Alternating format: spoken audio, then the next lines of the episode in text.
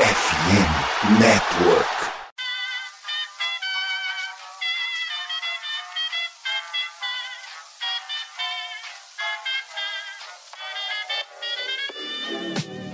Mais uma rebatida forte. E ela tá fora daqui! Uau! E ela disse adeus! É home run! Aquele abraço! E aí, galera do beisebol, tudo bem? Como é que vocês estão? Ah, que saudades! Feliz ano novo para você! Ouvinte apaixonado ou apaixonada pelo beisebol, o Rebatida Podcast abrindo mais um ano na folhinha, né? É o quinto ano de Rebatida Podcast chegando para vocês. Eu sou o Thiago Cordeiro e junto aqui com o nosso time titular do final de semana, Tássio Falcão, o nosso super campeão representante do Texas Rangers, o Guto Edinger, o homem de Nova York, né, do arroba Yankees Brasil, e ele, Vitor Silva, o torcedor de Maryland, né, Baltimore Orioles na praça. Eu sou o Thiago Cordeiro, o torcedor do time de orçamento modesto Los Angeles Dodgers, trazendo para vocês aí um, um, vamos dizer assim, um feedback de como é que foi esse final de temporada, esse início de off-season.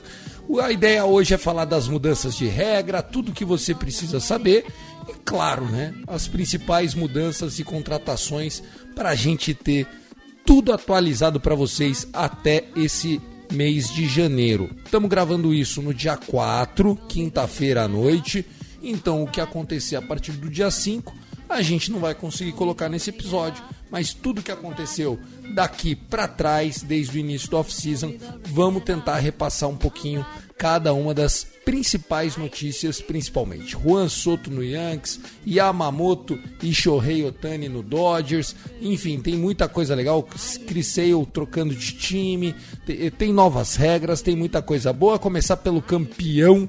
E aí tá assim, ó, desde o título, ainda continua tomando uma todo dia para celebrar. Como é que foram os, as semanas depois do campeonato inédito do Super Lonely Ranger. Fala Thiago, fala Guto, fala Vitão. Que bom, né? Gravar esse rebatida depois desse recesso, digamos assim, e chegar, né, em 2024 e olhando assim, rapaz, respirando fundo e podendo dizer que o Texas Rangers é campeão da World Series, né, o campeão mundial do beisebol do atualmente, né, nesse, é, do, do ano de 2023 e até alguém tomar esse título em 2024 ainda dos Rangers, é sensacional, cara. É uma vibe muito boa. E a gente já chegando né, nessa, nessa preparação para essa nova temporada, muita coisa né, acontecendo e é, muitos times se reforçando e vendo né, que talvez gastar muito dinheiro seja assim a solução para ganhar um campeonato. E os Rangers nem precisaram gastar um. E os Rangers nem precisaram gastar um bilhão, hein? Foi menos que isso. É verdade, é verdade. E aí, Guto Edinger, o seu time que tentou Yamamoto, Otani e companhia e acabou ficando só, entre aspas, muitas aspas, aspas, Juan Soto. Como é que tem sido a off-season? Feliz ano novo para você também, Guto. Fala, Thiago, Tássio, Vitor, galera que tá escutando a gente. É, não deu Yamamoto, né? Eles em nenhum momento iria dar, ele sempre quis jogar em, Nova, em Los Angeles e basicamente usou Mets e Yankees para arrancar mais dinheiro de vocês. Mas de resto é isso, né? Eu, eu sinceramente é, queria muito o jogador, acho que o Yamamoto vai ter muito sucesso dentro da Major League Baseball, mas eu não posso reclamar. Quando você contrata, mesmo que por troca, o Juan José Soto Pacheco, né? Que é um dos melhores jogadores hoje da Major League Baseball e vai ser Soto ou Judge, ou Judge Soto, um na sequência do outro. Só que isso também coloca mais pressão lá para os lados de Nova York, porque é, independente de qualquer coisa, virou meio que obrigação a extensão contratual, independente do valor que o Soto pedir futuramente aí. Na próxima off-season a gente sabe que o Boras é o Boras, né? E vamos que vamos, tem bastante coisa acontecendo. Essa do Crisseio foi realmente uma surpresa. Eu sei que o Bull Red Sox queria abrir espaço na folha, mas eu não esperava que fosse o Braves, né? E provavelmente ele vai virar o Greg Maddox dos tempos modernos, lá em Atlanta. Vamos que vamos. É isso, Chris Sale tentando brigar por campeonato nesse último momento, nesse último estágio da carreira, né? E merece, é um grande jogador, já teve seu grande momento no Red Sox. Acho que foi bom para todo mundo, principalmente para o Chris Sale, essa troca aí. Vamos falar com ele, o homem do passarinho, afinal 2024, o Pinto tá subindo. Salve, salve, meu querido Vitor Silva, o homem da professorinha. Feliz ano novo para você, querido. Salve, salve, meus, meus caros companheiros de mesa. Salve, salve, caros e minhas caras ouvintes aqui deste Rebatida Podcast. Feliz 2024, ano abençoado para todos nós. Pois é, Tiagão, é, acho que dos, dos times aqui, é, só dando uma passada aqui, o Warriors não passou em branco, contratou Craig Kimbrell. Vai tentar apostar no milagre enquanto o Bautista tá fora. É a única contratação que fizeram, mas 2023 não tem do que reclamar. 101 vitórias, título de divisão depois de sete, depois de nove tem, é o oito temporadas, né? O último, último título tinha sido em 2014. Muita coisa aconteceu e a torcida está esperançosa para mais, né? Vendo os rivais se reforçando, sabendo que o time que pode não contratar muito, mas também tem outro lado. Se você tiver uma base forte, você pode se manter competitivo por anos e anos, né? Mas não quer dizer que investir pesado seja sinônimo que as coisas dão certo. É só saber investir, que é por onde a coisa anda. E é isso que o Texas fez, que o Yankees está fazendo, que o Dodgers, que abriu a carteira e, pasme, a gente pode falar que o Dodgers abriu a era do cartão de crédito da Major League Baseball. É verdade da penduriqueta na Major League Baseball, né? É verdade, no pagamento afiado da Major League Baseball. Vamos falar disso também, sem dúvida nenhuma, bem lembrado. E é isso, pessoal. O nosso episódio chega para você como o nosso podcast oficial para falar da Major League Baseball. Já posso adiantar para você que o nosso time de meio de semana do Rebatida Podcast, né, com o Pinho, Kevin, enfim, toda a galera está de volta em 2024, né? Então nós teremos aí um número maior de, de podcasts ao longo da temporada. A gente fica muito feliz com o retorno deles, né? A gente tem que destacar, galera, que vocês para ajudar a gente é ouvindo, é compartilhando, porque ninguém ganha nada com isso aqui de maneira monetária, né? A gente faz por amor, por divulgação, tá? Então, pessoal, se vocês puderem ouvir sempre até o final, prestigiar, seguir a gente tanto lá no X, né, o antigo Twitter, como também no Instagram, no TikTok, enfim, dá aquela moral para o nosso arroba Rebatida Podcast. O Kevinho nos ajuda bastante aí. Nós somos parceiros da MLB Brasil, né? Uma página não oficial da Major League, mas que é fanática por beisebol. Mandar um abraço para a galera do MLB Memes, né? Que também faz um trabalho muito legal, tá bem bacana na off-season. A gente fica muito feliz de ter toda essa galera crescendo, dando engajamento para o esporte que a gente tanto ama. Quero falar para vocês que aqui o oferecimento é da Sport America e também iniciamos agora o nosso nossa parceria com a Surf Shark. É isso mesmo, galera. Alerta aí para você da Surf Shark. Tem uma oportunidade bem legal aí para você conhecer esse serviço de navegação de internet segura.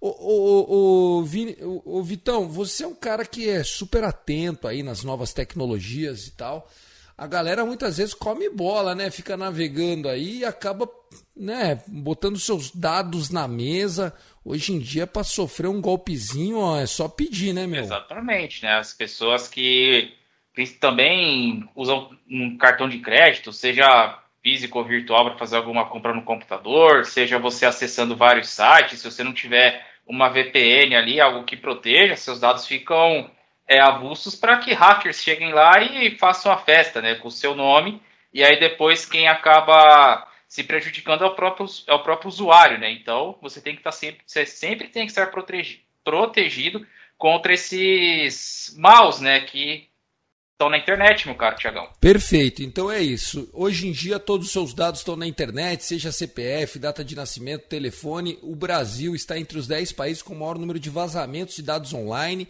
Então fica aí, a cada trimestre mais de um milhão de pessoas têm seus dados vazados. E agora aqui na Surfshark, parceira da FN Network, o Rebatida Podcast pode ajudar você. É o VPN Surfshark que você encontra no link da descrição desse episódio. Conexão segura com VPN, navegar tranquilo aí, Wi-Fi de qualquer lugar, não tem problema. É, acesso com IPs de mais de 100 países, tem ad blocker, né, pra galera que não gosta desses pop-out, esses sabe? Tem uns, umas propaganda meio tosca por aí e ó, um desconto que pode chegar até 85%. É isso mesmo. Você que escuta o Rebatida Podcast, usando o link na descrição desse episódio, pode ter aí mais de 80% de desconto. Não dê bobeira, vambora, sair aí 10 conto por mês. Oh, com 10 conto tá assim, ó, você aí em Recife, velho, 10 conto não compra nem mais uma cerveja, irmão. Vixe, eu acho que só compra uma, fi. Fi, você foi no mercado agora, aquele carrinho que você mandou a foto, aquilo é um barão, porra. Quanto que você pagou nessa conta aí? 700 pila, fi. É, tá, tá aí, velho. Ó, ninguém falou pra você casar, viu, velho? Casou porque quis. Então é isso, vambora.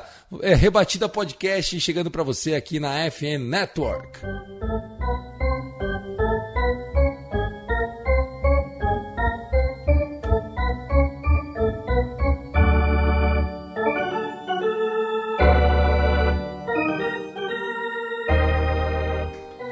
Vamos lá, vamos começar falando é, das novas regras, senhores. Eu acho que é importante a gente dizer que o beisebol passa por uma transformação, né? Acho que é, esse ano de 2023 que passou foi muito importante para o beisebol. É, embora a gente não tenha sentido ainda um aumento do engajamento do beisebol com os jovens, é, a gente já viu que o jogo ficou mais agradável. É, e agora a Major League viu que colou e Rob Manfred, que homem, nunca critiquei, resolveu apertar ainda mais o passo, né? E anunciou mais mudanças de regra. Gutinho, quer você destacar aí as novas regras para 2024? Porque são poucas, né? Tem, tem um, são poucas, né? Tem, tem, é, um, tem a mudança é, do, play, do pit clock, né? Que diminuiu 2 segundos. O pit clock que era 20 caiu para 18, né? Isso, isso. Agora são 18 segundos. Eu acho que que deixa mais dinâmico o jogo, né, Thiago? Então, tipo, é, é uma mudança para deixar ainda mais dinâmico o jogo. A gente já viu que, que em 2023 funcionou isso, o jogo ficou mais rápido, né? Foram, foi a questão de meia hora, e meia hora é tempo, tá? É, ficou quase como um jogo de NFL pra galera que tá, que tá, mais, que tá mais por dentro, assim. Os tempos quase que. Como, como eu posso dizer, quase que se batem ali, né? Aquela linha de corredor ali da, da do home plate para a primeira base também mudou o tamanho, né? Então é outra coisa aí que, que vai que vai acontecer em 2024.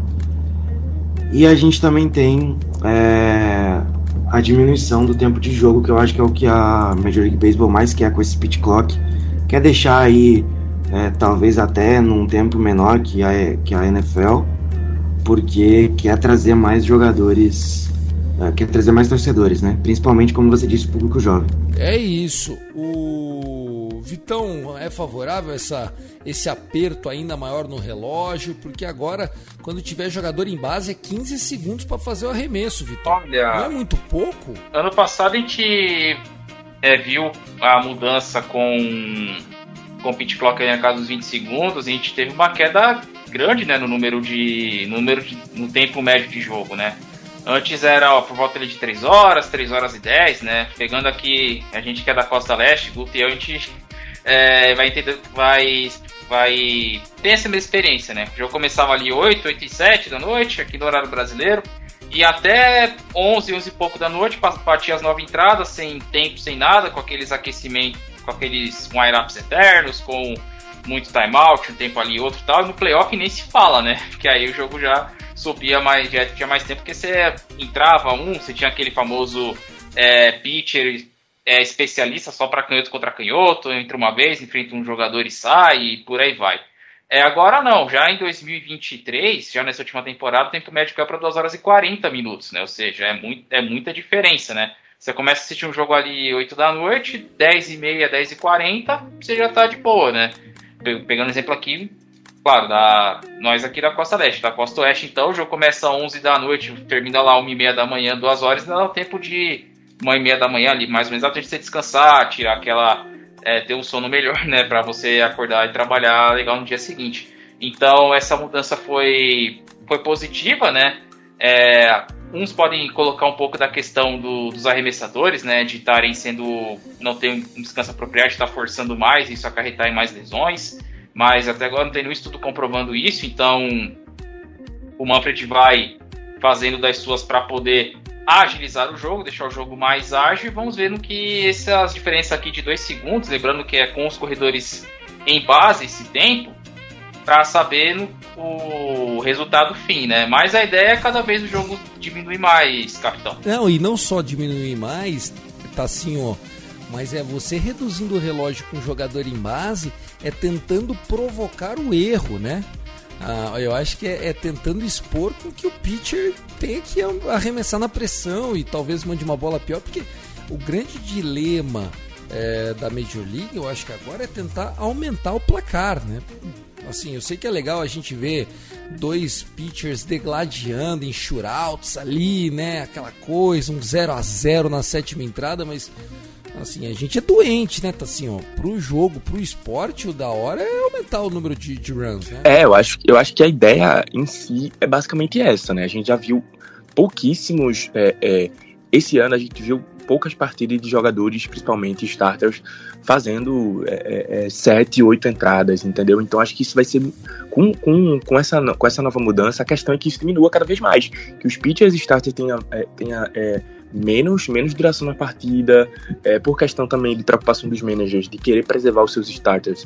Pode ser que eles joguem, a gente come, comece a se acostumar com. Tem um start pitcher jogando 5, 6 entradas completas só. E seja é, é, o, o máximo, assim, o ideal que a gente vai começar a ver nesses próximos, nesses próximos anos. Né? Eu acho que essa diferença faz alguma diferença, cara. Eu acho que não sei como é que os pitchers vão começar a se adaptar com essa nova, com essa nova contagem, é, com esse tempo é, reduzido de 2 segundos. Até porque é, já dava para perceber que, que atualmente, né, os pitchers estavam usando até os últimos segundos do tempo. Né? É, o Jordan Montgomery mesmo fazia arremessos com 2, 1 um segundo. O John Gray também, tipo, quase zerando, ia lá e fazia o arremesso. Então eles vão ter que se adaptar com essa nova mudança e com esses dois segundos a menos nesse, nesse, nesse ritmo de arremessos, né? Então é, é, é, tinha jogadores, né, que estouravam esse, esse tempo várias vezes, né? Acho que John Gray era um dos que liderava a liga é, com, com, com o estouro do tempo. Então vamos ver como é que eles vão se adaptar, né? Então é tudo uma mudança, é tudo questão de, de rotina e de, de, preparação. Mas eu acho que vai sim fazer uma diferença considerável no jogo, em questão de rebatidas, em escolha de arremesso e aquela, aquele nervosismo. Acho que isso vai ser muito é, é difícil para os relievers, né? Que precisam de tempo ali, precisam daquela catimba para tentar manter o placar, ou se não, tentar segurar a partida do jeito que está indo. E eu acho que isso vai fazer uma diferença é, é, é, considerável. Não, faz todo sentido. E assim, é uma coisa que eles limitaram, Gutinho, é o número de visitas da, da comissão técnica no Montinho, né? Aquela entradinha para ir lá, chegar na orelha do cara e falar, irmão, só segura um pouco aí, que o outro lado já está aquecendo no bullpen e aí, vai querer jantar o quê? Já peço alguma coisa lá no hotel pra você e tal. É, eles limitaram isso, cara. Agora é, a ideia é que o pau continue torando, né, Gutinho? Sim, né? Mais uma mudança para aquilo que a gente tá comentando, né? Deixar o jogo mais rápido, mais dinâmico. Eu não sei como o Tassi falou, até que ponto isso vai impactar os jogadores em si. A gente já viu que demorou um pouco para os arremessadores se adaptarem quando, quando o pit clock mudou, né? E essas visitas no montinho são importantes. Porque às vezes o jogador tá, tá realmente no momento conturbado da partida, precisa dar uma parada, reavaliar o que tá fazendo.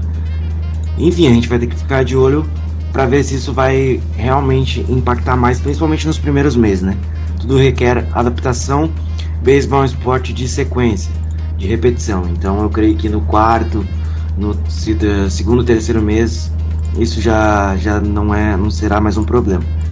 Mas é ficar de olho porque pode realmente impactar aí alguns jogadores nesse início de temporada ali em março, uh, em, em abril, maio.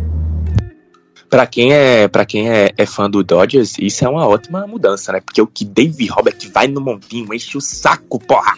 Não, eu, aquela, aquela regra de não poder mais tirar o reliever depois de pelo menos né, três rebatedores enfrentados ou ao final da entrada, isso aí evitou que o Dave Roberts fizesse muita bobagem, né? Porque ele era o tipo cara que entrava, tirava um cara, daí ele entrava lá, tirava outro cara, daí ele ia. Agora ele é obrigado a escolher só uma vez, ele sabe assim, por exclusão já ficou bom pra cacete, todo mundo ficou feliz, já ele evitou bastante cagada dele. Ô, ô Vitão, é, pra gente amarrar, outra mudança que eles fizeram foi com que quando o rebatedor pede time, ele levanta a mão tempo, o pitch clock começa a rodar para ele também. Então, assim, é, porque antes o rebatedor pedia tempo e aí era meio subjetivo. Agora não. Ele pediu tempo, o juiz analisa que faz tempo, o pitch clock começa a rodar para ele. Ele tem que ficar dentro do, do betting box e já pronto. Aí beleza, a hora que ele tá pronto, o juiz faz novo sinal e aí começa a contar de novo o tempo do arremessador, aqueles, aqueles segundos lá. Isso também eu acho que pô, foi justo. Sim, né? porque né? uma tática que os rebatedores costumavam fazer era 0 e 2, tipo, contava o tempo, para. Aí você vai lá, respira, ajeita a luva, sai do box, volta e continua o duelo. Isso era uma tática para esfriar um pouco o pitcher, para tirar ele do, do ritmo e também para ele colocar a cabeça no lugar, né? Porque já dizia o Guiberro, o beisebol é 90% mental e outra metade é física. Então eles faziam dessa artimanha. Agora com essa questão do pitch clock aí para o rebatedor, vai ser só questão deles se adaptarem também, né? Porque se contar 18 segundos é para o cara ajeitar a luva, ficar no box, se preparar. Porque por mais que eles peçam timeout, ninguém vai demorar 20 segundos até é, voltar ao jogo, né? Geralmente as paradas são rápidas. É só questão, como os meninos falaram, de adaptação, né? Repetição, se acostumar que depois é, deslancha, todo mundo já vai encontrar uma tática nova e o jogo continua. Quanto a isso, é só questão para ver no que vai dar adaptação, Tiagão. Perfeito. Eu, eu acho que em todas as, as iniciativas aqui eles acertaram. Vocês acham que há alguma polêmica? É, perdi algum time? Lembrando, né, essa mudança de regra começou acho que em 2021 ou 2022, quando o Spider Track, né, aquela, aquela substância na mão dos dos arremessadores começou a ser é, supervisionada, né, parecendo é, segurança de balada, né, dando aquela, né, aquela revistada nos arremessadores, algo que é, foi chocante no começo e que agora virou natural, fez parte do jogo, já sai o VT da transmissão, vai, você nem tá vendo o que tá acontecendo, o cara dá aquela olhadinha no cinto, nas mãos. Cara, tô achando que o beisebol tá no caminho certo. Por minha parte, acho que é isso. Acho que realmente é, não tenho problema nenhum com as novas regras, né?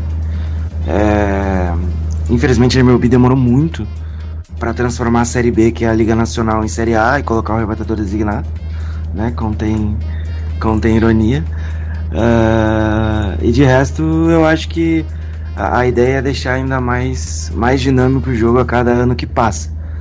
Meu medo só é lá na frente o Pateta aí querer deixar tão dinâmico que o jogo vai ter a 30 minutos daqui a pouco.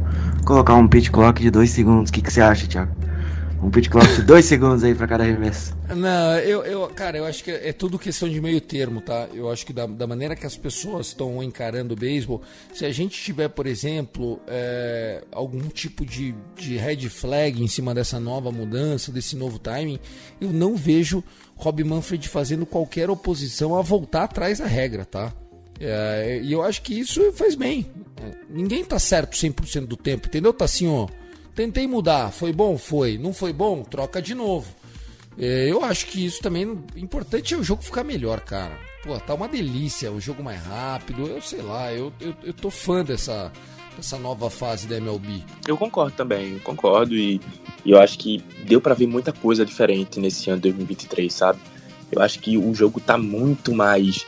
É, é, questão de, de vender para o público, ele está muito mais mais é, é, atrativo nesse sentido, né? E ficou nítido isso. Acho que a pós-temporada desse dessa da temporada 2023 foi muito isso. Se você for ver, tem muitos lances, tem muitos momentos que são coisas que tipo, cara, com a pessoa que está começando a olhar assim, vai vai achar atrativo, vai achar divertido. O esporte ficou muito melhor, né, né com essas mudanças. Eu acho que é, é aprimorar é, é, é, um sinal de que as coisas estão evoluindo. Porque se a gente é, é, tá chegando num momento onde ah, se questiona melhorar o pitch clock, diminuir o pitch clock, é porque o que já foi feito deu certo. Então isso já é um sinal. Né? Então, é sinal de que as coisas estão andando para frente. É um sinal de que as coisas estão andando para frente, com certeza. Mandou bem, eu acho que essa é a minha leitura também. Eu vi o Vitão concordando na câmera, também tá por esse pensamento, né, Vitão? Sim, a ideia é tudo se adaptar, né? Tudo se, se adapta conforme o tempo, né? A gente já. É, como eu tinha explicado antes, eu já tinha visto essas mudanças já na, na Minor League Baseball, né? Nas ligas menores. Então para mim já não tinha sido um choque, porque eu falava para vocês, ó, o jogo vai ficar mais rápido, e para mim, honestamente, o pit clock não, não prejudica em nada, né, em questão de dinamismo. Então é mais questão de costume mesmo, né, claro que vai ter um ou outro dali da velha guarda, né, o Mark Scherzer, por exemplo, ele não gosta do pit clock, não adianta, né, ele é de uma outra escola, mas para a escola atual, principalmente para a molecada, para os mais jovens, né, que o objetivo do Manfred é atrair esse público, vai ser muito bem-vindo. E se já está agradando também pessoas como o Thiago Cordeiro, que já acompanha o beisebol muito mais tempo do que a gente, então acredito eu que que tá todo no caminho certo. Então o Manfred fez um baita do trabalho. Não, e o Rob Manfred eu acho que salvou o nome dele na história do esporte, sabe? Porque se a gente pegar os, os primeiros rebatidas podcast, eu acho que era unânime que o Rob Manfred era um dos piores comissários possíveis para o beisebol. E hoje, depois de muito errar, eu acho que finalmente eh, a gestão Rob Manfred vem vindo eh, para o caminho certo. Agora, vamos lá, vamos aproveitar e falar desse momento de, de transição e já vamos entrar nessa segunda parte que é a, a parte contábil dos times, né? O beisebol nesse mês de dezembro, passou por um momento inédito na sua vida, que foi, primeiro, né, o anúncio da escolha do Shohei Otani, né, o Shohei Otani que não fez nenhum tipo de alarde, chegou lá na rede pessoal dele, postou um logo que ele achou no Pinterest lá, JPEG fudido do Dodgers, escreveu lá um, ó um, gente, escolhi o Dodgers, obrigado Angels, desculpa ter demorado para escolher, valeu, um abraço. Nem o Dave Roberts sabia. O Dave Roberts estava na praia e foi avisado pelo filho, falou: "Pai, o Shohei Otani escolheu nós, dele. Como assim? Tá aqui no Instagram dele. Daí parece que da hora que ele pegou no celular já tinha mensagem da galera lá da, da comissão já celebrando. Ah, ele escolheu a gente. Quer dizer, o cara escolheu um contrato de 700 milhões, assim, tipo, não avisou ninguém, não teve, sabe assim, um negócio, meu, espontâneo, como se não fosse nada, mostrando também que o Shohei Otani, ou ele é biruta, ou dissimulado, não sei o que tá acontecendo. E daí, a hora que a gente foi ver o contrato, eu acho que nem São Francisco de Assis seria tão altruísta quanto ele, porque, porra, vamos lá, Gutinho, você combina de receber 70 milhões de, por ano de salário. E aí, se é pouco ou se é muito, se merece ou não merece, amigão, não é o ponto aqui. Mas você escolhe receber desses 70 só dois conto e os outros 68 milhões para quando acabar o contrato. Um ano após outro ano, não é que tipo no, no ano que acabar o contrato ele recebe todo o saldo e vai embora para cá. Não, aí ele vai esperar mais uma década meu amigo, é, eu não sei como é que vai estar tá o mundo lá.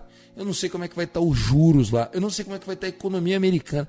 Cara, é, tá biruta. O que, que aconteceu aí, velho? Qual que é a sua visão disso? E outra, como, como rival do Dodgers, é justo um jogador como o Otani custar só dois contos na folha? É que assim, né? O contrato tem algumas cláusulas. Ele tem a opção de dar opt-out se o Dodgers não for competitivo no tempo que ele estiver lá, né? Isso foi inclusive revelado logo depois, alguns dias depois que o contrato saiu, ficou público. Então o Dodgers tem um compromisso com o Shohei Otani nos próximos 10 anos de ter um time competitivo e brigar pelo anel de campeão da Major League Baseball. Então esse é um, um, um adendo importante que entra dentro desses fatores. O Otani, obviamente, quer ganhar o título, né? E sair de Los Angeles não faria muito sentido. É, talvez São Francisco, mas aí é outra história. E ele optou pelo Dodgers, que é um time que já tem um elenco mais ou menos interessante. Tá, é, tá de fato gastando para montar um time para brigar pelo título. Além do Otani, a gente vai falar depois do Yamamoto, trocou pelo Tyler Glasnow, pelo Manuel Margot.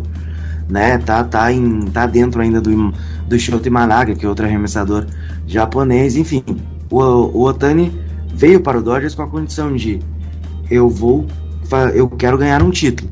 E o Dodgers tem que fazer de tudo para isso acontecer. Agora, os valores é uma opção, é uma opção dele. É, ele hoje, além de ser uma das caras, se não a principal cara da Major League Baseball, ele é o nome do beisebol japonês. O Otani em Los Angeles, ainda mais no Dodgers, dado a marca que é o Los Angeles Dodgers e a força que tem, é uma, uma frente muito forte para o mercado japonês. Asiático como um todo, né, cara? A coletiva de imprensa dele aconteceu no Outfield. Tinha mais de 400 veículos de imprensa do mundo inteiro. Sim, é isso aí. É bem isso. E ele vai e ele trouxe o, o e ele foi claramente é, o, o, Yamamoto falou na coletiva que, independente do Otani assinar ou não, ele escolheria o Dodgers, ele é torcedor do Dodgers e tudo mais. Mas, mesmo assim, é, eu tenho quase certeza que foi, claramente foi um fator a mais para escolher o Los Angeles Dodgers. De resto, é uma contratação de muito impacto e outra, eu, o Otani provavelmente vai, vai recuperar isso com patrocínios e, e outros meios aí. Não vai ser um problema para ele ganhar 2 milhões de dólares. Bom, é, o Otani só fez da, da tática, né, digamos assim, que já é mais já é bastante conhecido no beisebol. Para quem já tinha visto, conhece o Bob Bonilla Day, é nesse naipe, né? Que é um cara que optou por receber o seu salário depois. Todo dia 1 de julho cai um milhão na conta dele, até 2000, vai fugir o ano agora que vai acabar essa tradição. Mas ele não é o único a receber essa grana. Por exemplo, a lenda do beisebol, Ken Griffey Jr., também recebe uma grana dessa. Só que como Bonilha acabou ganhando a fama, então você tem o Bob Bonilla Day justamente por ele. Mas você vai ter o Ken Griffey Jr., você vai ter Chris Davis, você vai ter outros jogadores que você vai ver, né? Que os times fazem isso. Paga uma quantia X para bater no teto salarial, o restante paga depois. Né? No caso do Otani, o que surpreende é o número, né, a quantidade, porque ele é, optou por abrir mão de 68 milhões de dólares para receber de salário para poder dar para poder deixar dar para o Dodgers a opção de flexibilidade para ter o time forte. Foi assim que eles trouxeram Yamamoto, foi assim que eles puderam renovar, é, trazer o Glass e assinar uma extensão contratual, trouxeram o Manuel Margot, estão na briga por outros arremessadores, como o Guto falou, Shota e Managa porque o Otani optou por fazer isso, né? O Guto falou de questão de patrocínios. Se eu, ó, Guto, se eu não ler errado, o Otani de patrocínio já fatura 50 milhões, tá? Então, ou seja, dinheiro para ele não vai ser problema, porque o que ele quer é ganhar o campeonato, né? Hoje ele é a cara da New Era, só para deixar claro. Ele é o principal jogador, ele é o principal patrocinado hoje da New Era. É, marca que, para quem conhece hoje do futebol brasileiro, também assinou com o Hendrick que tá indo pro Real Madrid. Exatamente. Então você já vê que tem marcas pesadas que já apoiam ele. Então, tipo, o Não era não, dele... perdão, New Balance. Tá, só pra... New Balance. É, então, então tem é, problema quanto a isso, né? Só ele fazer a parte dele, o que ele não vai ganhar de salário vai compensar em, em patrocínio, e é o famoso resto a gente vê depois, né? A gente vê o, o Otani competitivo, o Otani quando tem um time é, do lado dele forte, como foi a seleção japonesa de beisebol clássico, a gente sabe o que ele pode fazer, e agora vai ter a chance com o Dodgers, neste momento, né, que já vai abrir a temporada 2024 como o time favorito, o time a ser batido. Resta saber se isso vai ser concretizado é, de fato. Porém, as negociações são negociações, está na brecha de MLB, está na regra, o Dodgers só aplicou ela, segue o jogo. Assim, ó, e aí, lunático, dissimulado, sonhador, o Don Quixote do Japão, quem é Shohei Otani, velho? é o melhor jogador de beisebol que passou pelo planeta, né? Então ninguém nunca fez o que o Shohei Otani vem fazendo, né? E você tem um jogador que, lógico, nesse momento ainda não vai é, é, é ter a, a disposição, né? O arremesso que vai fazer essa cirurgia, mas ainda, sem dúvidas, é um cara sensacional que é, é, dispensa comentários. É, o investimento do Dodgers é um investimento pesadíssimo, lógico, não vai pesar agora, mas vai pesar depois. Mas isso é aquelas coisas, né? Se nesse período que você tem Shohei Otani você vencer, sei lá, uns cinco campeonatos, já tá pago, amigo. Se o Dodgers vencer três campeonatos em 10 anos, eu acho que já foi um sucesso absoluto, cara. Não tem nem o que falar. Ganhar cinco em 10 é dinastia pra gente lembrar daqui Uhum. a 50 anos. É, então, e, e- é, o- Dodgers já, está, já vai pros playoffs todos os anos, já joga pós-temporada todos os anos.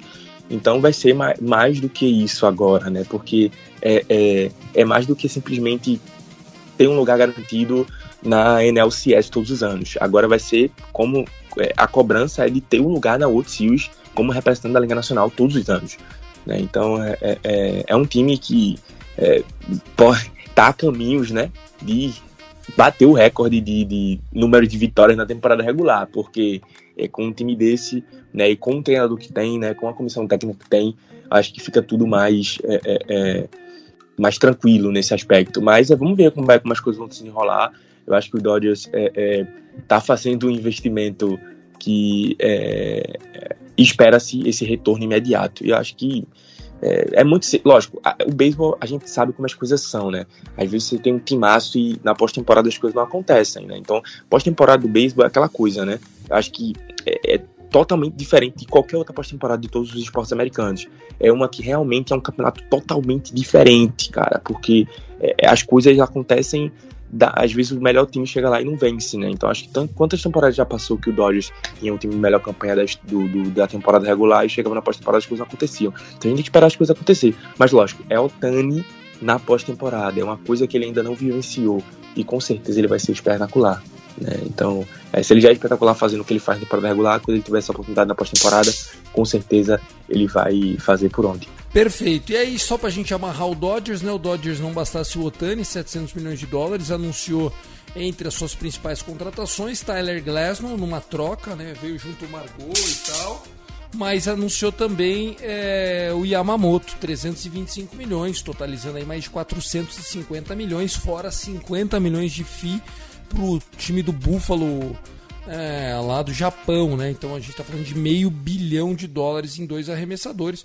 O Glasnow, que é um jogador que eu acho que tem muito talento, porém não consegue é, produzir em quantidade, né? O, o último ano dele foi o ano que ele bateu o recorde de entradas, 120 entradas, desculpa, mas é, não é aceitável para um starter arremessar menos que 120 entradas no seu melhor ano.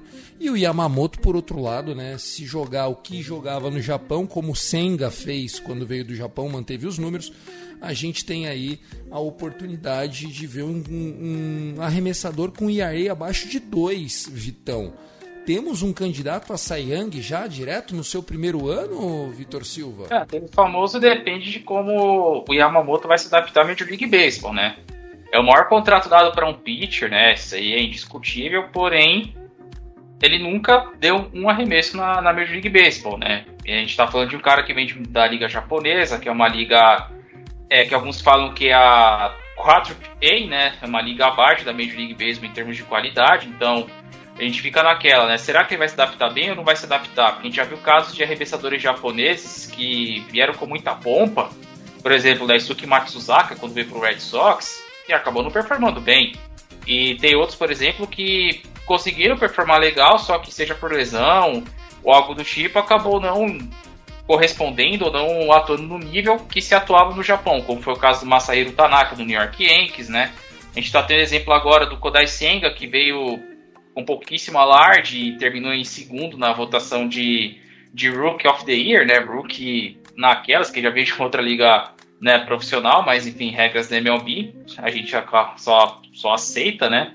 E vamos ver qual é a Yamamoto que vai vir, porque se for a Yamamoto que vem da liga japonesa, é um cara que, obviamente, compete para sair da liga nacional, caso entregue tudo aquilo que se prometa, porque o Saeg da, da Liga Nacional, o atual, que é o Blake Snell, ele só ganhou porque ele teve uma sequência absurda, né, de pouquíssimas coisas que ele, que ele tomou, que baixou muito ERA, porém, ele, ele cedeu muito walk, tá? Ele não foi aquele pitcher dominante como foi o Garrett Cole na Liga Americana, então é, já tem essa diferença, porém, graças a essa, esse arranque de segunda metade, por ter um ERA muito baixo e ter aquela sequência de duas corridas, uma corrida, seis entradas e tal, mantendo essa pegada, ele acabou levando.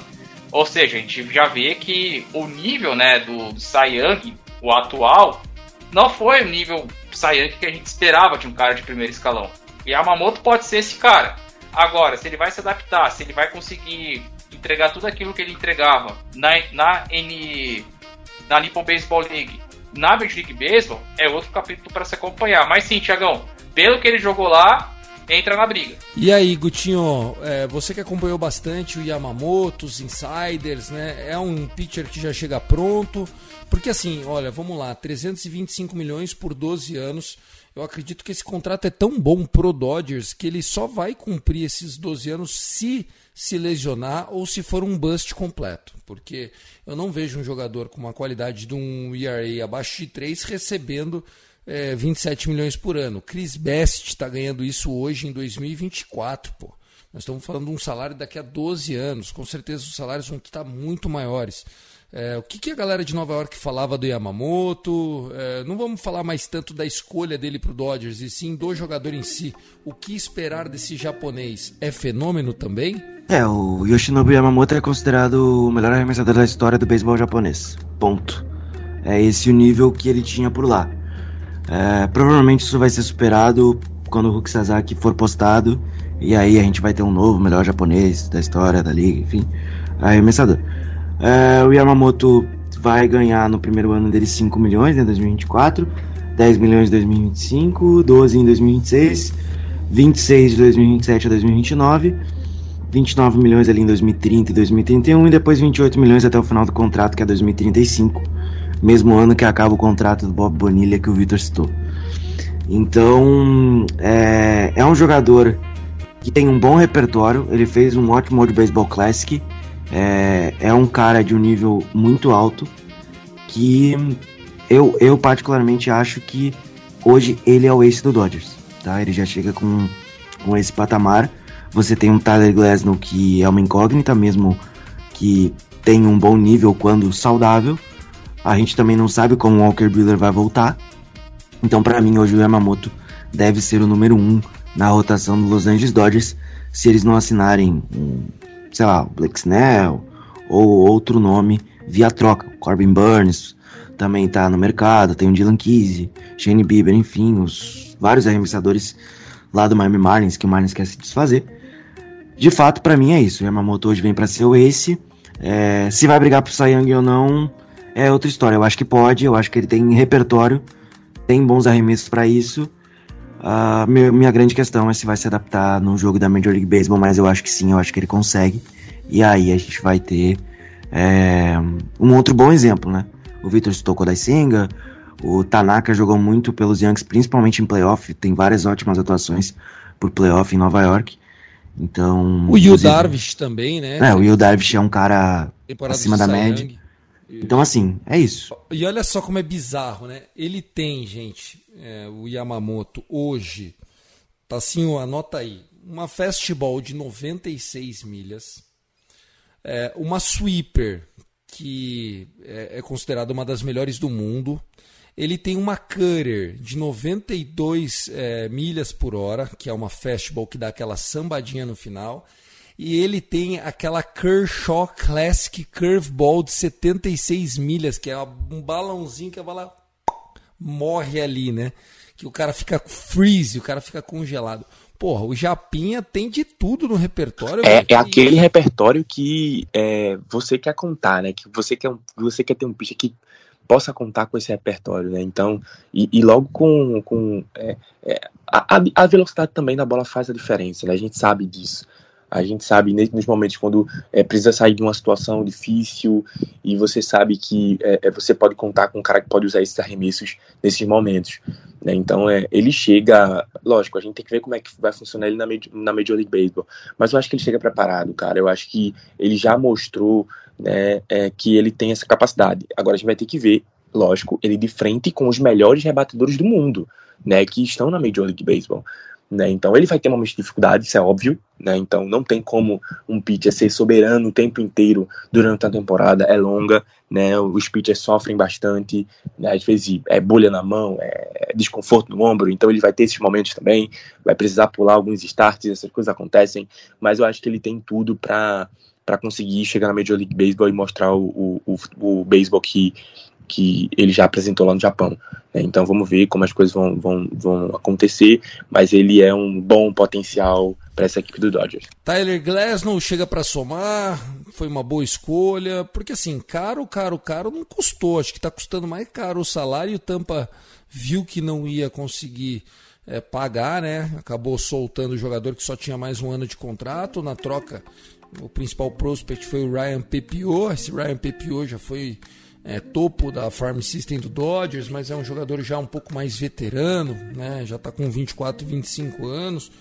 É, foi aí um dos melhores arremessadores em 2019, 2020, mas não chegou a vingar como se esperava. É, Tampa Bay sendo Tampa Bay, né, gente? É aquela coisa, é, é o garçom, né? Consegue só servir mesmo. Né? É, porque chega uma hora que eles não vão bancar mais o salário, teto salarial deles lá para cada jogador, eles optam por fazer essa troca. Chegou a ter rumores até do Arena poder ser negociado, só que aí é outros 500, né? E quando eles deram um contrato gigantesco para um jogador, né, o Wander Franco, a gente viu o que aconteceu, né? Então, talvez, aliás, tem novidades nesse caso aí, né? O que aconteceu? Ele foi preso agora de uma vez por todas? Como é que tá a história aí? Tá detido, né? Foi a polícia convocou ele para ir para a delegacia, não achou o cara. Quando achou o cara, é, aí deram a, a voz de prisão para ele, né? Ele ainda, ainda será julgado essa semana. E o esquema que envolvia a menor, a mãe dela também estava sendo envolvida porque era também tinha lavagem de dinheiro na jogada. Então o esquema do Wander Franco é pior do que se pensa, tá? É um esquema muito maior do que aqueles que a gente divulgou no, nos rebatidas anteriores. Então, é mais detalhes a respeito disso no, nos próximos rebatidas. Mas que a casa tá caindo legal para ele, tá caindo, Tiagão. Porque lavagem de dinheiro ninguém esperava, viu? É, tá aí, Vander Franco, né? El Patron, né? O apelido do Vander Franco já estava com seus dias contados na MLB, agora o Chilindró vai estralar lá na República Dominicana. É, então terminamos aí de falar do Dodgers, acho que, que nesse momento é isso. Vamos falar desse Yankees. Yankees anunciou Juan Soto o Tinho, faz uma, um resumo aí do, do Super Yankees para 2024, dono da World Series, finalmente saindo da fila, né? É, o New York Yankees fez duas trocas em dois dias consecutivos, né? Pegou Alex Verdugo do Red Sox e trocou pelo além do do Russoto, veio junto no pacote Trent Grisham outfielder de mais de um ano aí, tem mais um ano de contrato, né, na arbitration e tudo mais. O Rossoto também tem mais esse ano de contrato, depois é free agents. É, são dois, três reforços aí via trade, né? Então são jogadores que devem já ter um impacto imediato. Juan Soto acho que dispensa comentários aqui. A gente tá falando de um cara que volta e meia comparado com o Ted Williams e vai jogar no campo curto lá do Bronx. É, por enquanto é isso, não tem muito o que fazer. O Yankees mandou um pacote para para os San Diego Padres, né? O Michael King, que foi muito bem temporada passada, o Johnny Brito, o Randy Vasquez, o Drew Thorpe, que era o principal prospecto de arremesso de Nova York, o catcher Kyle Higashioka, em troca aí do outfielder Trent Grisham e do Juan Soto. Lembrando que o Yasson Domingues, né, que foi meteórico o início dele na Major League Baseball ano passado, deve demorar um pouquinho para voltar, mas o Brian Cashman falou que mesmo tendo a Tommy John, ele já conta com o Yação Domingues na pré-temporada, o que eu acho que é absurdo porque é um jogador, mesmo um jogador de posição fazendo Tommy John, seria inédito ver isso, é um tempo muito curto, não dá seis meses essa, esse, esse espaço, mas enfim, o Yankees adiciona opções, jogadores canhotos, né? Precisava de jogadores canhotos no lineup, era um, é um problema crônico do Yankees há um bom tempo. E segue no mercado, né? De não contratou ninguém. E é basicamente isso. Juan Soto é jogador do New York Yankees por pelo menos 2024 inteiro. Se vai ser pelo restante da carreira, só o tempo dirá, porque o agente dele é o Scott Boris. Mas se eu fosse dar um palpite aqui, sim, ele vai ser. E aí, Tassinho, e o nosso super campeão Rangers tá de olho no Kershaw? Tira o zóio da, das minhas pombas, velho. Tira a mão da minha gaveta, rapaz. Como é que tá o campeão Rangers para 2024? eu tô sentindo que o homem quer voltar, tá? O homem quer voltar para casa. O homem quer vir para casa, Thiago. Entendeu? Deixa o homem ser feliz, ele quer voltar para casa, tá cansado de Los Angeles, ele quer voltar para casa. Mas assim, os Rangers, ele é, é, estão se mantendo, né? Então, é, eu acho que na verdade, depois de ter gastado muito dinheiro nessas últimas duas temporadas, né? Principalmente quando contratou o Marco Simeon e o Corey Seager, eu acho que a questão dos Rangers nesse momento é manter. A equipe é boa, os jogadores são bons e é a base suficiente para chegar mais uma vez nos playoffs, para chegar mais uma vez, quem sabe, na final da LCS e quem sabe no Series no próximo, nesse próximo ano, né? Então, cara, eu acho que o único foco nesse momento dos Rangers é manter o Jordan Montgomery, que já demonstrou interesse de querer ficar. O Yankees é um dos interessados em Montgomery, mas ele já falou né, internamente assim de que ele está palavreado com os Rangers. Mas qual é a questão para ele ficar nos Rangers? Os Rangers estão com um problema com os direitos de televisão. A Bally Sports Southwest, quem administra, quem administra as transmissões dos Rangers, já não vão mais estar em 2024. Então os Rangers estão passando por um problema difícil em questão de transmissão de TV, que é uma das principais rendas do, do time, né? Sim, é verdade. Então, esse é o principal problema para os Rangers ainda não ter fechado um acordo com o Montgomery. Então é, é, ainda tá nesse, nesse empurra-purra, mas assim, os insiders e todo mundo é, é, é de Dallas já, já cogita de que é, já tá tudo certo. Acho que a única questão é só ver essa questão da televisão e que é o único impasse para fechar esse contrato com o Montgomery de extensão de mais alguns anos aí dele ficando no Texas. Mas de basicamente de novidade é basicamente isso. Só para corroborar com a informação do Tássio, o Garrett Cole, é, pelo menos é o que saiu, John Raymond e acho que o Andy Martino falaram isso também. O Andy Martino eu confio um pouco menos. É, sobre o Garrett Cole estar engajado a ajudar o Yankees a assinar com o Blake Snell, eu particularmente não gostaria desse jogador em Nova York. Prefiro uma troca aí, seja Burns, Kizzy ou um dos meninos lá do do Miami Marlins. É, então, talvez o Blake Snell aí possa ter um novo destino nos próximos dias. Outro time também muito interessado no Blake Snell era o Los Angeles Angels. Perfeito, tá aí. É, o, o, lance da Bally Sports é só com o Rangers ou é com tudo? Porque é, essa, essa empresa estava transmitindo acho metade da liga, né? É, tem muitos times, muitos times. Sendo que é aquela coisa, é como se fosse, para explicar direito para o público, é como se fosse uma questão de franqueados. Né? Um exemplo, é, todo mundo aqui é Bally Sport, mas cada um tem um dono diferente. Cada um tem, seu, tem sua administração de acordo com o seu dono. Então, é, algumas balas esportes já tiveram seu fim já decretado, só dos padres. Inclusive, a MLB teve que pegar as transmissões do padres durante a temporada e eles tiveram que fazer. Então, foi um mal bololô, né? Então, essa situação dos padres parece que ainda não se resolveu também. Então, é, outras balas esportes ainda estão segurando o tranco, digamos assim. Mas a questão é que, ao, aos poucos, a, todas as balas vão se é, degradar e acabar. Então, acho que esse é o maior problema nesse momento. É, chegaram até falar algumas, algumas informações circularam assim, mas assim, só rumores de que a, a ATT, né, a ATT que transmite é, é, é, as transmissões do Houston Astros e do Seattle Mariners, acho que também transmite do Colorado Rockies, a ATT Sports, pode ser uma das é, é, substitutas da Bala Sport que é a Southwest que, é a que administra os Rangers nesse momento. Né? Então é, é uma, uma empresa de televisão também lá que já tem esses, essas, essas filiadas, né? É, é, tanto em Houston como em Seattle e em Colorado, pode ser né, uma, uma possível substituta da transmissões dos Rangers. Mas ainda nada certo, né? Então é só boato, só rumor aí pela internet.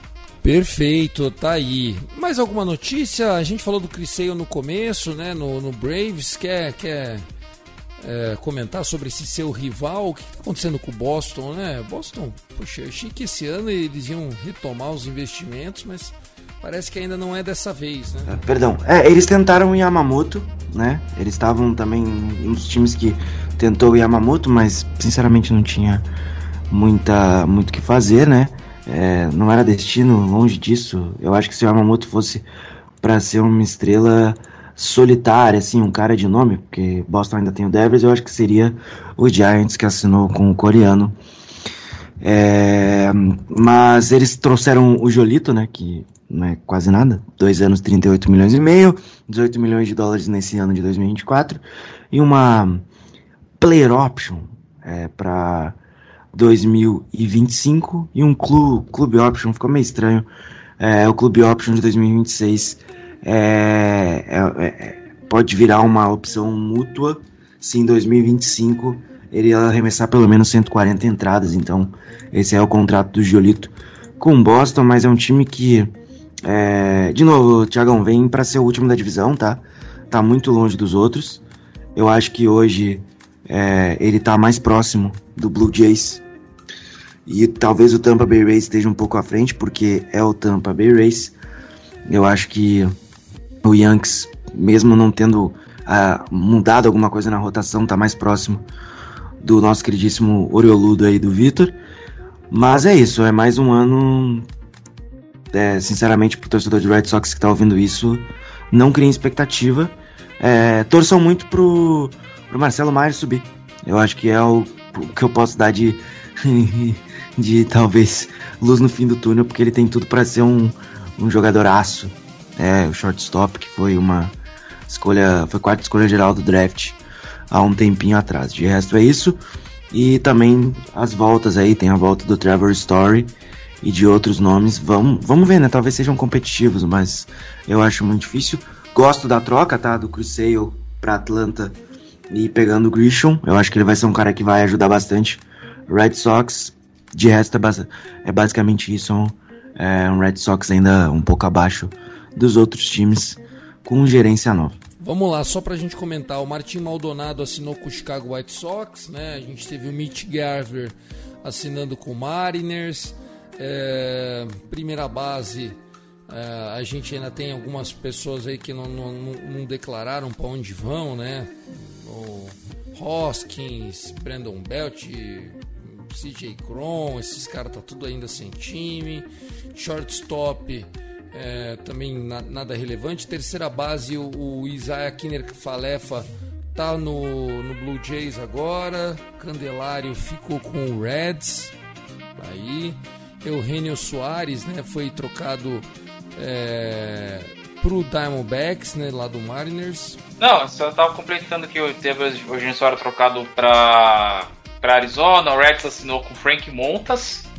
O Frank Montas que lançou menos de duas entradas, Thiagão, ganhou um contrato de 16 milhões para 2024, né? Ou seja, Cincinnati sendo agressivo no mercado. Só que eu acho, cara, que para mim o prêmio de agressivo do mercado é para Kansas City, viu? Porque os caras fecharem com 7 Lugo e o. Sabe, Hunter Renfro. Hunter Renfro. Teve mais gente que, que fechou com, com Kansas City, né? Que ninguém esperava ver o Royals investir tanto, né? É o Patrick Mahomes abrindo a carteira. Para quem não sabe, Mahomes é um dos donos, né, do, do Kansas City Royals, né, um dos investidores de lá.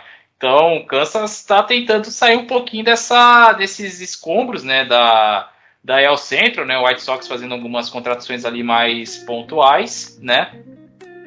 E a minha única dúvida é saber o que, que o Angels vai fazer, nosso querido Perry Minasian, né, que fala que ele está de olho em alguns nomes grandões aí do mercado, mas se o cara teve Trout e Otani e conseguiu fazer muita coisa, então o que, qual vai ser o plano agora lá, lá no LA Angels, né? Fica essa, essa eterna incógnita, né? E outros times que fizeram contratações mais modestas, o Clunês trouxe Trevor Gold, né, reliever do... É, não vou lembrar o último, o último time que ele atuou agora, mas foi a única contratação que o, que o Oakland Athletics fez. Né, Colorado ali na dele também, não fez muita coisa, e alguns nomes grandes no mercado.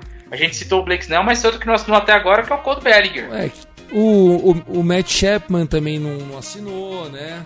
Exata, exatamente. Tem mesmo. alguns jogadores ainda que não assinaram. Snell no mercado, Montgomery no mercado. É, o que, o que a gente pode falar, ó, o Kellenich parece que o Mariners desistiu, foi pro Braves, né? O, a eterna promessa, o Kellenich. É, bom, eu, eu acho que, assim, teve bastante movimentação, mas ainda tem muita coisa por acontecer, né? Tem. Ah, faltou uma, faltou uma contratação que a gente não falou aqui, que é o, a, estreia da, a estrela da Coreia do Sul, né?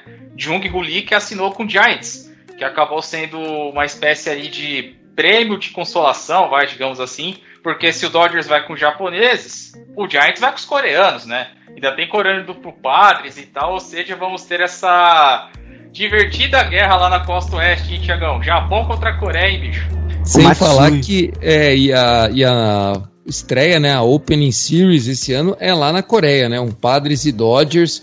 Então a Coreia Isso, do Sul com esse protagonismo aí grande. É para terminar o Jack Flaherty tá no Tigers, né? O Tigers que Isso. E agora sem, sem a grana do do, do, do Mig, né, do Miguel Cabreira começa Cabreira. a poder gastar. O Severino trocou o Yankees pelo Mets, né? O, o é o Luiz, é o Severino, né? Então, Sonny ele Gray. Mesmo, ele mesmo. É ele. Sonny Gray, né? Que já foi candidato a Cy Young e tal. Tá no Cardinals, achei uma boa contratação. O Cardinals que pegou Sonny Gray, Kyle Gibson e Lance Lynn. Virou um time de showball também, né? É, foi, foi, foi na rota do veterano, né? A, a, diferença é que assim, o Sonny Gray ele falou que ele queria ir pro Cardinals, né? Então, você tem esse peso a mais aí. O, o Kyle Gibson já era do Missouri, né? Então tem aquele famoso valor afetivo, né? Jogar pro time do meu estado, da minha cidade. Então isso acabou pesando para ida do, do, do veterano. Nesse link é prata da casa. Ele que é, foi lançado a Major League Baseball pelo Cardinals e depois foi para foi para Tigers, foi para Yankees, é, foi para é Texas, jogou em Nova York, o White Sox fechou agora no Dodgers, então você tem o esse paralelo aí que o que a equipe do, do Cardinals fez, né? E me espanta, tipo, o Blue Jays tentar com todo mundo e não conseguir ninguém, né? Porque quando. Agora está lembrando, né, Tiago? Quando teve o. Os meninos vão lembrar também. Quando, quando ia até o, o Otani, pegaram, flagraram um voo de. Onde eu tentava em Los Angeles, né? Flagraram um voo para Toronto. E na memória falaram, eu sei que Cut fechou restaurante para 50 pessoas lá, um monte de família, todo mundo pensou, lascou, velho. O Tani vai para Toronto. Aí no dia seguinte ele fecha com o Dodgers, né? é verdade, foi uma gafe histórica, e quase que igual aquela do Aaron Judge no São Francisco Giants, né? Mais ah, ou menos na o mesma Arson linha. Judge. O Arson é, Judge. O Arson Judge. Bom, vamos lá, vamos encerrando. É, Tassinho, ó, feliz ano novo para você, um grande ciclo, que tudo aconteça de bom na sua vida, que o esporte não acabe na frente do meu peixão e que o Texas Rangers não acabe na frente do Dodgers. O resto, tudo de ótimo para você, viu, irmão? que é isso, hein, cara? Vamos estar tá juntos, né? Na Série B 2024. Puta que pariu, viu, velho? E se Deus quiser, vamos estar juntos na World Series 2024 também, viu? Texas Rangers lá no Esse é o topo, esse é o topo. Corey Seager com aquele probleminha na costela, não joga e aí fica tudo tranquilo. A Douglas também com dor no ombro, né? Não joga. Mas é isso, é, é, é bom estar de volta, é bom é, é voltar a gravar e, estar com vocês aqui.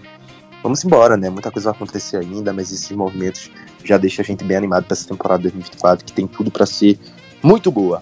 Mas é isso, um beijo, um abraço, né, queridos? E aí, nos próximos a gente se vê, né? Nos próximos capítulos. Um beijo, um abraço e até a próxima. Valeu. Valeu, querido. Valeu. Um abraço para você. Guto Edinger, um abraço para você.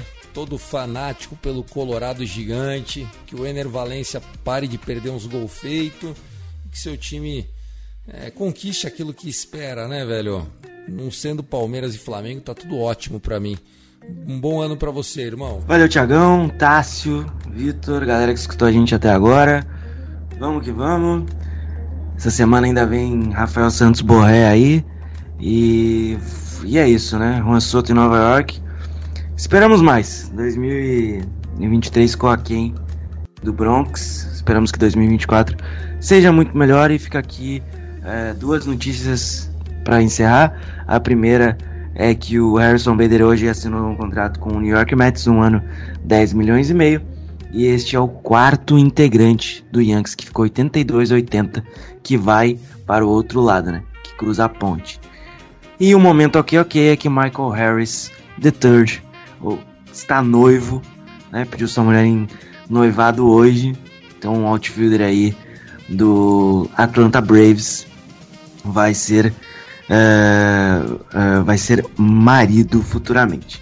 É isso, fiquem bem, até a próxima. Se cuidem e 2024 vai ser moda torcer pro Internacional de Porto Alegre. Já, já. Vitão, e aí, como é que foi as férias? Feliz ano novo pra você. Aquele encontro Diadema Bahia aconteceu, não aconteceu? Nós que somos torcedores por esse casal, símbolo do, do Bom, o encontro Bahia Diadema vai, vai acontecer, Tiagão. Vai acontecer. Ele ainda não aconteceu, mas ele vai acontecer em 2024. Quanto a isso. As odds para ele é... acontecer tá acima ou tá abaixo de 1,50? Hoje tá abaixo de 1,50. Abaixo de 1,50. Oh, aí, Tá- tá- tá vai alta, acontecer, tá alta, vai tá acontecer. Vai acontecer, vai acontecer, exatamente. Mas aqui foi uma passagem de ano tranquila, graças a Deus, bem abençoada, com a família, estando com quem a gente é, é o que Um importa. forte abraço a vocês. I love play baseball.